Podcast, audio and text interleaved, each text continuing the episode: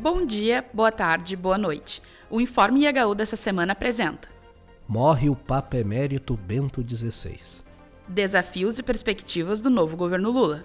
Coalizão de Lula está mais à esquerda do que ao centro, diz o cientista político Fernando Limonge. Quais são os nomes que podem acompanhar Marina Silva no Ministério do Meio Ambiente? Silvio Almeida, novo ministro dos Direitos Humanos e Cidadania, emociona com discurso voltado a minorias. O Papa Emérito Bento XVI morreu neste sábado aos 95 anos, após passar por uma piora repentina de saúde nos últimos dias. Desde a renúncia, em 2013, o teólogo alemão vivia um pequeno mosteiro no Vaticano. Embora o gesto mais marcante de seu pontificado tenha sido a própria renúncia, os quase oito anos no comando da Igreja Católica também foram marcados por textos teológicos de fôlego, uma linha conservadora nas questões morais e escândalos de disputas políticas e vazamento de documentos do Vaticano os chamados Vatiliks. Joseph Ratzinger foi um teólogo brilhante e intelectual político, mas também um clérigo provocador que, como papa, teve a coragem de arriscar a impopularidade. Ele continuará sendo um dos papas mais publicados e lidos na história da Igreja, e provavelmente um dos mais controversos. Poucos católicos comprometidos serão indiferentes ou desapaixonados por ele, disse Máximo Fadioli em artigo publicado no IHU esta semana. Luiz Inácio Lula da Silva tomou posse neste domingo para seu terceiro mandato como presidente da República. O petista e o vice, Geraldo Alckmin, junto com as mulheres Janja e Lu Alckmin, cruzaram a esplanada a bordo do Rolls-Royce presidencial até o Congresso Nacional, onde foi realizada a sessão solene. Eles foram recebidos pelo presidente da Câmara, Arthur Lira, e pelo do Senado, Rodrigo Pacheco. A nação brasileira, sob a liderança de Lula, inicia seu maior desafio depois do processo de redemocratização iniciado na segunda metade da década de 80. A reconstrução do tecido social, esgarçado nos últimos anos pelo governo de divisão nacional, encabeçado por Jair Bolsonaro. Segundo Robson Sávio Reis, cientista político, em artigo publicado pelo IHU, o fato de o governo Lula ter iniciado antes da posse, pelo vácuo de poder deixado entre o segundo turno das eleições e a fuga de Bolsonaro para os Estados Unidos, sendo bem sucedido nas articulações pela aprovação da PEC da transição e na engenharia da composição ministerial, ampliando seu leque de apoios no parlamento, sinalizam que o Brasil tem um camisa 10 no campo do jogo político, institucional e democrático.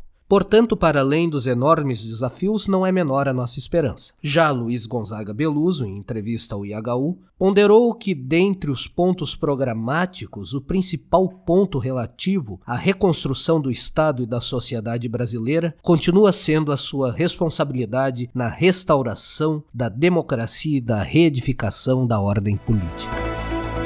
O corpo ministerial do novo governo de Lula é menos heterogêneo do que a frente ampla defendida pelo presidente ao longo da campanha eleitoral, avalia o cientista político Fernando Limonge. A frente ampla da campanha se refletiu apenas em parte na escolha de ministros, com o PT ocupando o maior número de cargos. A tendência é que a composição se amplie com o tempo, diz em entrevista ao portal Dautivelli Brasil. Ao longo da disputa presidencial, Lula reuniu apoios vindos da esquerda à centro-direita para derrotar Jair Bolsonaro. Dos 37 ministérios, 10 estão nas mãos do PT, 8 em partidos que não o apoiaram na eleição, como MDB, União Brasil e PSD, e 11 com ministros sem filiação partidária. Há ainda cargos com rede, PCdoB, PSB, PSOL e PDT. Para Limonge, professor aposentado de Ciência Política da USP e docente na Escola de Economia de São Paulo da FGV, a coalizão está mais à esquerda do que ao centro. Para o filósofo Moisés Pinto Neto, novos quadros como Aniele Franco encontraram um espaço político aberto a partir da explicitação radical da aliança miliciano, policial, militar, econômica no Brasil. Marina Silva herda uma estrutura administrativa bem diferente do que recebeu em 2003. Mas o que restou do antigo Ministério do Meio Ambiente, depois de quatro anos de intenso desmonte promovidos pela gestão de Jair Bolsonaro, também já começa a ser reformulado por meio da medida provisória número 1154 e outras normas assinadas pelo presidente da República, Lula. Resta saber quais serão os nomes indicados para as novas secretarias e responsáveis pela gestão ambiental nos próximos meses. Segundo o MP, o novo ministério, rebatizado de Ministério do Meio Ambiente e Mudanças climáticas, deverá responder por questões como a Política Nacional de Segurança Hídrica, a Política Nacional sobre Mudança do Clima, a gestão do cadastro ambiental rural e pelas estratégias, mecanismos e instrumentos regulatórios e econômicos para a melhoria da qualidade ambiental e uso sustentável dos recursos naturais. Algumas dessas atribuições haviam sido retiradas do órgão durante o governo de Jair Bolsonaro. Dos grupos de transição do governo Lula também podem ser incorporados Silvana Vitorassi, doutora em Educação Ambiental e ex-gerente da Divisão de Educação Ambiental em Itaipu Binacional, e Vanessa Negrini, coordenadora nacional da Setorial de Direitos Animais do PT e do NAP Direitos Animais. Outros nomes de destaque que também podem fazer parte da pasta são os dos ex-ministros do Meio Ambiente Carlos Mink e Isabela Teixeira.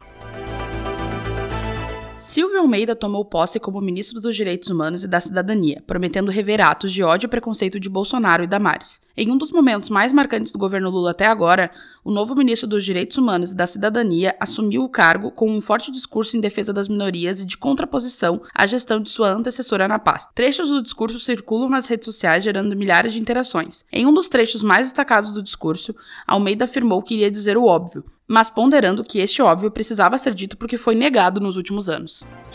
Por isso, permitam-me, como primeiro ato, né, como ministro, ato público como ministro, dizer o óbvio. O óbvio que, no entanto, foi negado nos últimos quatro anos. Vou dizer coisas óbvias aqui. Trabalhadoras e trabalhadores do Brasil, vocês existem e são valiosos para nós. Mulheres do Brasil, vocês existem e são valiosas para nós. Homens e mulheres pretos e pretas do Brasil, vocês existem e são pessoas valiosas para nós. Povos indígenas deste país, vocês existem e são valiosos para nós. Pessoas lésbicas, gays, bissexuais, transexuais, travestis, intersexo e não binárias, vocês existem e são valiosos para nós. Pessoas em situação de rua, vocês existem e são valiosas para nós.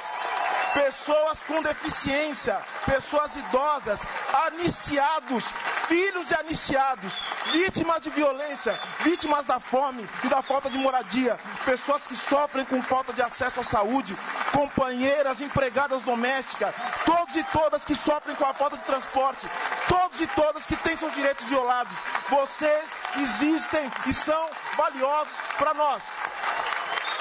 Com esse compromisso, quero ser ministro de um país que põe a vida e a dignidade em primeiro lugar.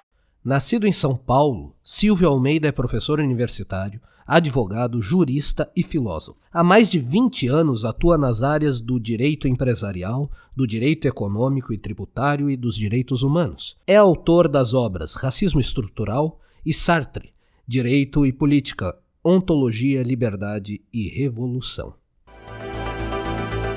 Termina aqui o Informe IHU. Você pode conferir estas e outras notícias na íntegra no site ihu.unicinos.br. Até a próxima. Bom final de semana.